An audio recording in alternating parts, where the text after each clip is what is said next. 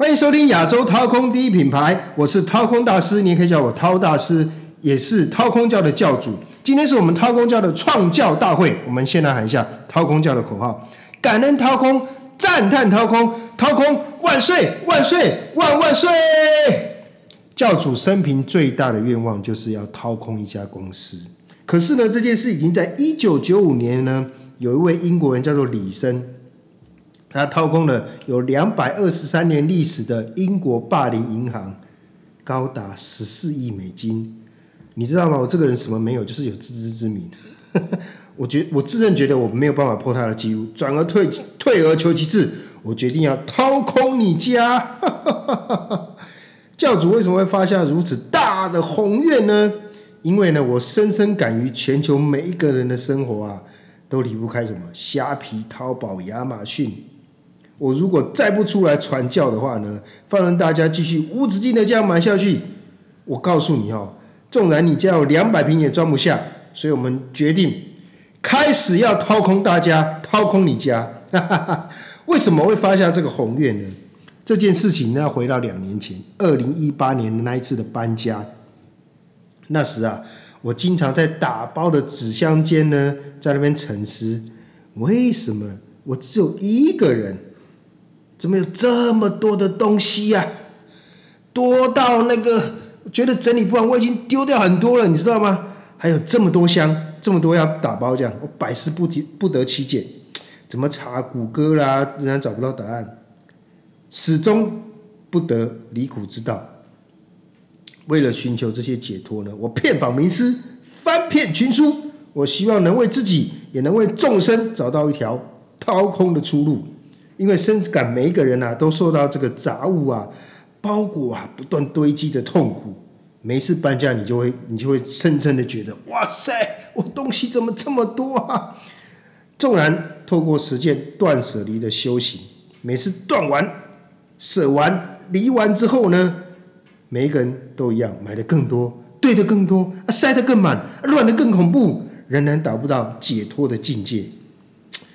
就在我几乎快要绝望的时候，突然天空有一道白光闪过，同时又伴数无数的尘螨和 PM 二点五，还有乌贼车冒过的黑烟。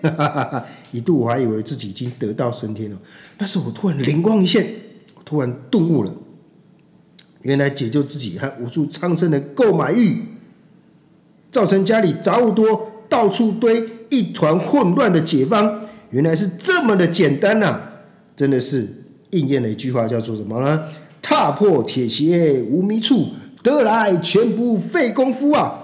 所以，为了普度众生，教会千千万万深陷网购痛苦的四万万中国同胞，我决定自己出来创立韬公教，掏公万岁万岁万万岁！好，你知道吗？我们很痛苦的时候呢，受不了会怎样？会去看医生，身身体不舒服嘛，会去看医生。那你觉得自己吃太多、吃太胖，你知道？你会想要减肥、减重、去运动，对不对？同样的，你必须先认知呢，你再这样乱乱买下去呢，持续的在家里堆积，家里一定会出大问题。可是，如果你不觉得这是个问题，要么你家有两百平，要么你就月入两百万。这个问题就真的不是问题，问题是没有一个人家里有两百平，没有一个人家里月入两百万，对不对？当然除了那个郭董以外了啊。所以呢，当每一个人在拼命的吃，努力的喊着要减肥的时候呢，可是每个人你一样啊，每周几乎都在买买买，却从来没有人听到说有人立志要掏空自己的家。就像每个人都说我要去减肥，我要去减重。可是都没有做到，可至少你有喊出来啊，对不对？好，所以首先我想要去让大家知道，说你一定要知道，你再这样买下去，拎刀一点出代机啊。为什么？因为你的家呢，跟你的肝一样，东西无声啦，哈，他不会跟你 complain，他不会跟你抱怨，他不是你器官的一部分嘛，哦，哎，当然，你知道有一个东西是真的是我们器官的延伸，那就是手机。可是你的家不是啊，你堆在那个东西，塞那个东西，你的家不会跟你靠压，不会跟你哭说不要再塞了，不要再买了哦。可是你知道吗？你再继续这样买下去，你在家继续这样继续堆下去，继续乱下去，我告诉你，你家会完全丧失所有的功能，会乱到动弹不得，完全瘫痪。这件事情简单到只要一个不留神，你稍微买个一两天下去，多买个一些的话，你家就会立即陷入瘫痪。比方说，厨房就不能煮饭了，浴室无法上厕所，客厅开不了电视，放眼手机都堆满了一大堆的东西，能塞的地方都拼命的塞啊！为什么会这样？你知道吗？这件事情呢，不是一下就发生的，而是慢慢的。什么是慢慢的呢？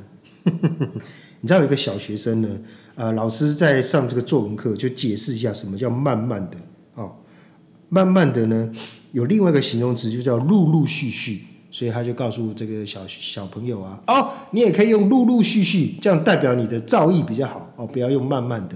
那这个这个小朋友呢，就好像懂了一样，就说：“哦，天黑了，傍晚了，爸爸陆陆续续回家了。”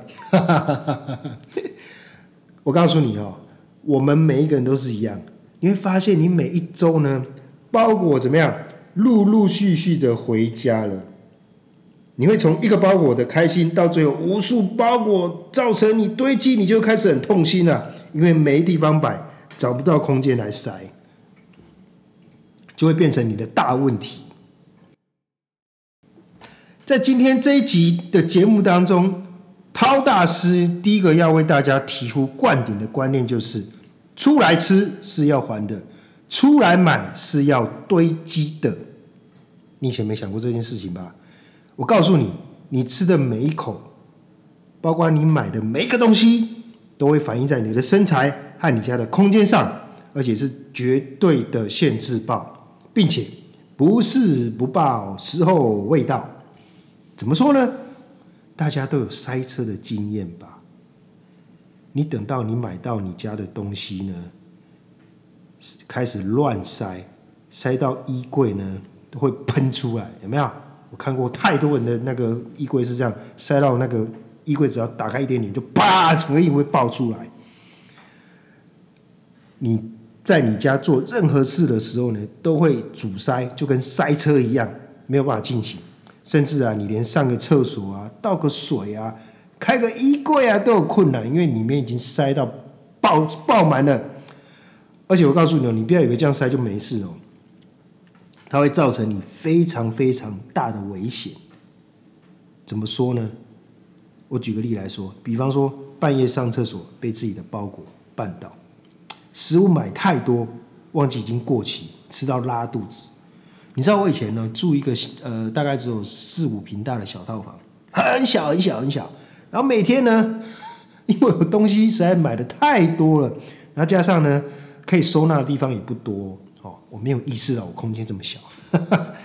然后呢，我每天就做一件事情哦，我把我堆到爆的东西已经塞不下了。我从那个晚上要睡觉的时候。就就从床上移到我的餐桌，好，那第二天早上要起床吃早餐的时候呢，我我再很辛苦了，把我买了一堆的东西，啪啪啪啪啪移到那个我的床上去。我告诉你哦，我这样子大概持续了七八个月，有一天我才受不了了。我每天我这样搬来搬去吃早早上一次，晚上一次，大概加起来要半个小时吧。我在想说。我靠！这是这是这这件事到底是怎么样？为什么一定要每天做这么挫的事呢？就把同一组组的东西从 A 点搬到 B 点，再从 B 点搬到 A 点，很怪，对不对？我告诉你，这到底是天灾还是人祸呢？其实这是人祸造成的天灾，都是因为你太爱买了。然后呢，我想通了这个道理之后呢，其实这个事情呢，我告诉你，跟维持体重很像。你可以拼命吃啊，但你也可以，你可以少吃一点，拼命的运动啊。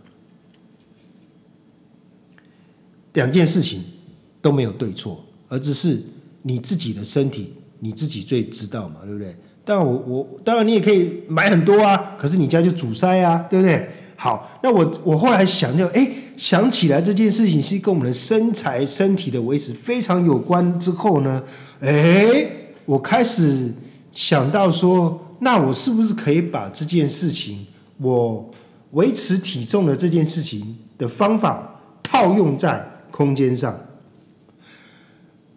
我现在呢维持现在的体重，差不多超过十年了。你知道年过四十还能穿下二十八腰的裤子啊？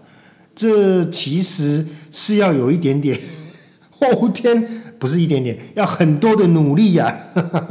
但这也没什么好骄傲的，因为我只要放松了一周，没错，只要一周，我的腰围和体重将会一去不回头。举个例来说，我有一次啊，去美国去了出差去了三周，胖了十五公斤，我真的没有骗你，胖了十五公斤，胖到哈，我开始走路会喘。然后对我来讲，最大的耻辱就是我回来台湾过海关的时候，我那个照片其实是我很瘦的时候的照片。然后我突然胖了十五公斤嘛，整个脸肿的跟什么一样。那海关这边看了大概三十秒，我想说，哇靠，我是怎样？我是有带毒品吗？哇，这件事情实在让我刺激太大了。从那一天回来之后，我花了两年的时间，两年的时间才把体重降到。本来的标准，也就是减掉我增加的十五公斤，这到底怎么做呢？我后来发现呢，哎，我我实在受不了食物的诱惑了，哎，像我实在受不了购物的诱惑，哎，可是你知道吗？在这这十年当中，我慢慢的开始做一件事情，叫做什么？间歇性断食。间歇性断食是什么呢？就是每天只吃两餐，那你的两餐要间隔六小时。好。那你的第二餐到你隔天的第一餐必须间隔十六个小时，OK？好，那除了间歇性断食，间歇性断食是经过新英格兰期刊的认证过的，这是非常专业的这个这个啊医学期刊哦，他们都认证过这个方法对减重跟维持健康是有效的。我再加一项东西，就是我吃蔬食，再加一个东西，我每周至少维持三次的运动。好，那这样子这样子的，我自己做这样的人体实验超过十几年之后呢，我我可以维持在我的体重差不多就是五九五十九公斤上下，不会超过零点五到一公斤，有时候会多一点，有些少一点啊。因为你的新陈代谢虽然过了一个很容易发胖的年纪，可是你的身材还是可以维持在那里，然后你的体重可以维持在那里。重点不是体重，而是说因为呢。体重的增加会引起很多三高啦、心脏病啦，布拉布拉布拉，而且让你身体很不舒服，然后让你行走变得很缓慢哦。好，那我要告诉大家，我们我之所以这么努力的节食，这么努力的运动，然后只吃素食的原因，就是为了周末我可以好好的大吃一顿。回到同样的我们的空间。当你大量的减少你家的空间，大量我我讲的减少是减少你家的物品啊，把那些烂掉的、差的、不适合你的这些东西叫什么？就像你身上的肥肉一样，把那些东去掉，那留下来空间要干嘛？给那些好的、有价值的、你非常喜欢的，你知道吗？你身上一定有很多你讨厌、你不需要的脂肪。可能有些人在腰，可能有些人在肚子，可能有些人在大腿、小腿，不一定啊。同样的，你家一定有很多很多你不需要的废物。我所谓的废物，就是你没有用到的东西，统称废物。很多甚至连包装都没有拆，还被压坏。为什么？因为你东西太多了，堆到乱七乱七八糟、歪七扭八。因为每个人都会乱乱买。没有可以可以抗拒什么血拼的诱惑，那到底我们要开始怎么掏空呢？掏空是有步骤的哦，这就是你必须加入掏空教的原因。掏大师会一步一步引导你走向掏空之路。首先，你要戒掉一个习惯，你不能一窝蜂。可是这很难，我知道。比方说，大家爱吃什么你就吃什么，大家追着买什么你就跟着买什么。如果你这样的来者不拒，饥不择食，下场就是你的身材空间就会持续的水水肿，无止境的扩大。不是每一个送到你嘴巴的东西，人家给你的东西，你都必须吃下去。同样的，不是每一个人家送你的、要给你的，或者是免费的，你都必须要收下来带回家。你要戒掉这个观念，除非这东西是你需要的、你缺的，你才带回家。你如果不需要，也不适合，只是因为那个东西很贵，那个东西是免钱的，那个东西人家送你就把它带回来。这意思是什么？就像你会吃很多的垃圾食物一样，它就会在你身上长肥肉，它就会在你家里开始堆积，然后你带回来又发现不适合，就持续的乱塞乱堆。你家就一团混乱，到最后就瘫痪。这个就是一个呃所谓的没有进行掏空之前的恶性循环。那到底你该怎么培养你的这个掏空的自知之明呢？首先，你必须了解，如果你没有刘德华的帅气、郭台铭的财产，那你最好不要有第三者。同样的呢，如果你家没有两百平。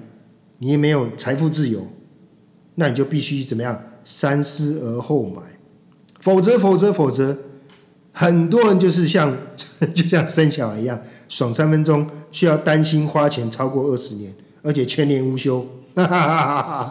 所以乱买造成的这种堆积啊、阻塞啊，一样在你家是怎么样？全年无休哦。那到底什么样的人可以不用担心的购买呢？我告诉你，我真的遇过这样的人，他家在仁爱路上有两百平，然后呢，因为呢他已经年纪很大了，然后把公司卖掉，啊，儿子也在美国，然后家里非常非常大，你知道吗？他光他的那个衣帽间啊，就大概有十五六平，也是他个人专门放衣服的地方就这么的大，然后有几次跟他出去吃饭。吃饭的吃完饭之后呢，他就抠他的司机来载他嘛，然后我们就从这个餐厅呢就要走去走去外面等司机过来嘛。那一路上呢，他就会不小心就逛到哪一个专柜，哪一个哪一个哪一个呃卖精品的地方，他就开始买啊。然后呢，你知道我们买东西，我们就先看一下价格表嘛。他从来没有在看价格表的，就是喜欢喜欢就带。然后呢？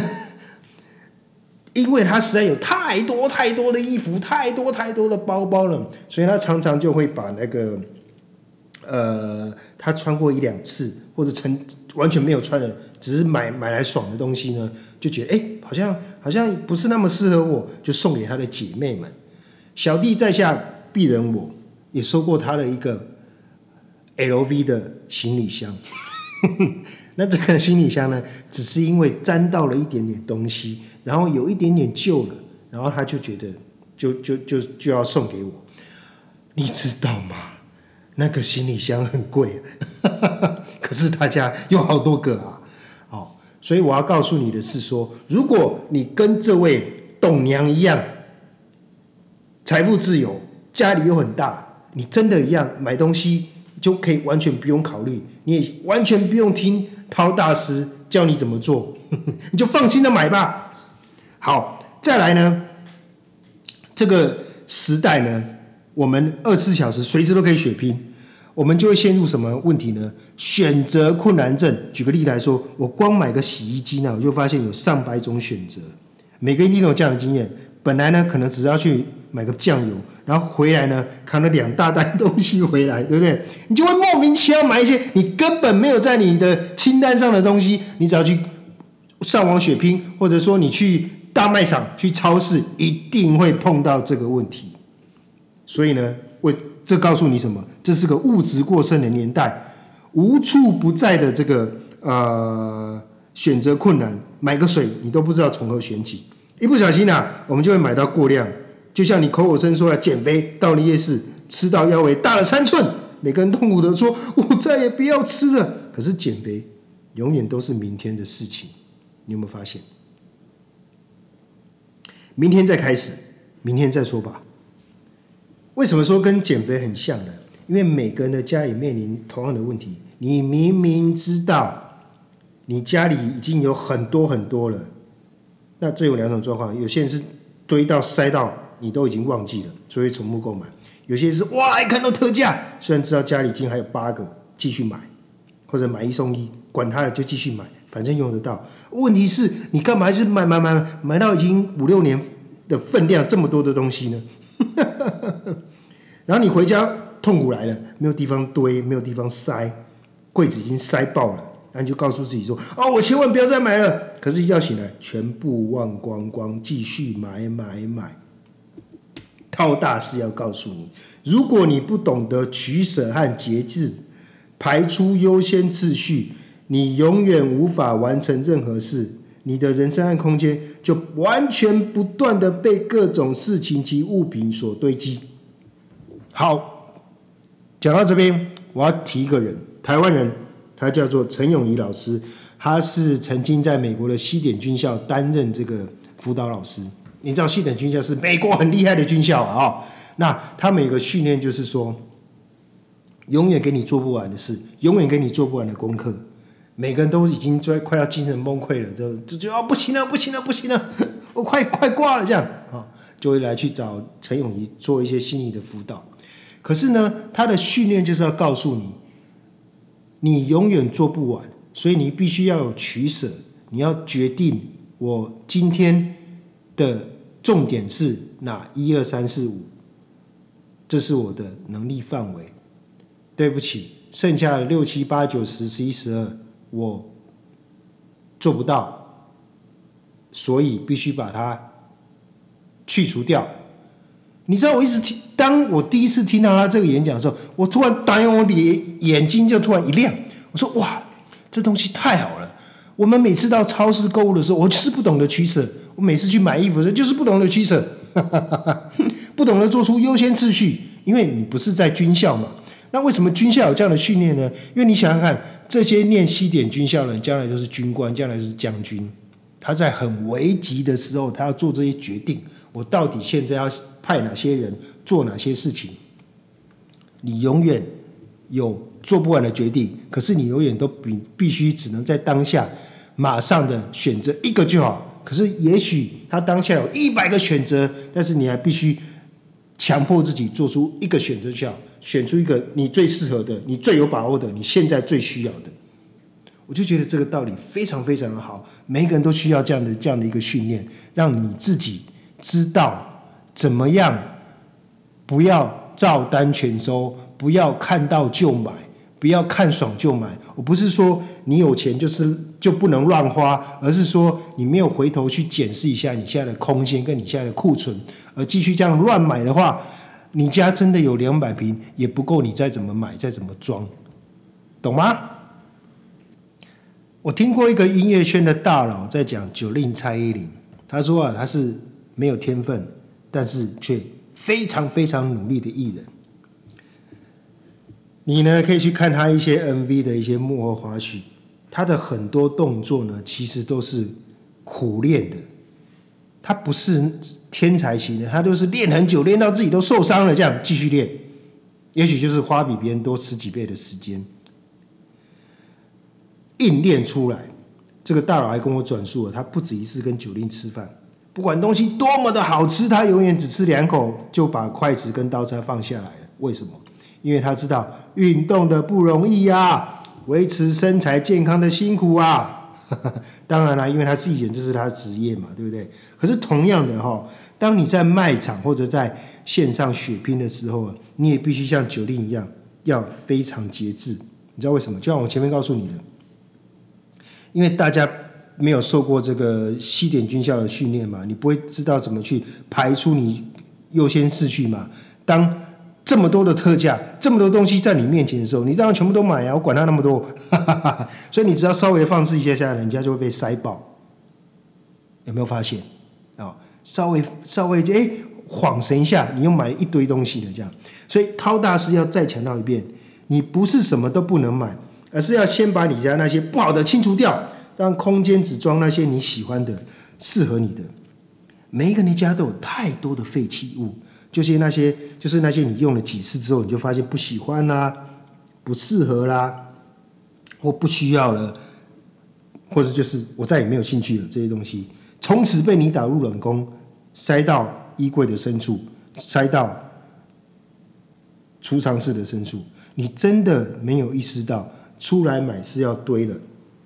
当你把这些东西清掉，就像成功的减重之后，你就可以重新的挑选那些适合你的、好看的，可以凸显你瘦下来的衣服。所以，当你把你家的这些呃，这个别人送你的啊，不适合的啊，你不喜欢的清掉之后，我告诉你，你就觉得很清爽、很舒服，有一种很解脱的感觉。清的清过的人就知道我讲什么，所以我们都不习惯去处理那些 不好的、不适合我们的，因为觉得很麻烦嘛。从有形的这些物品到无形的这些回忆、记忆，这些都是累赘。坦白说啊，要清它很费功夫，反正就往里头塞嘛，对不对？看不见就好啦。但这些你乱乱买的杂物，的的确确每天都在影响着你。你本来可以住的很宽敞、很整齐、很舒服，只因为你不停的乱买，持续的堆积，你家里的东西这么多，到处的乱堆，整个空间一团混乱，对不对？